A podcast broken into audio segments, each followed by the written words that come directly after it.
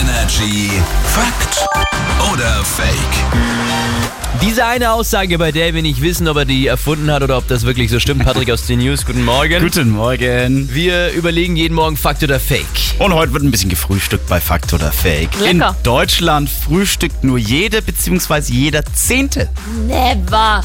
Deutschland ist eine Frühstücksnation. Da muss ich auch ein bisschen auf den Tisch schauen hier. Frühstückst du, bevor du in die Arbeit gehst, wenn du aufgestanden bist? Ja, ich bin ja eine Ausnahme. Ah, ja oder nein? Nee, Ich bin eine Ausnahme. Ja oder nein? Nein. Du? Nein. Ich? Wahrscheinlich Nein. auch nicht. Deutschland ist eine Ja, aber Frühstücksnation. dann müssten wir ja noch früher aufstehen. ich sage mal so, ich glaube schon, dass es wenig sind, aber nicht so wenig. In Hm, Deutschland frühstückt nur jede bzw. jeder Zehnte.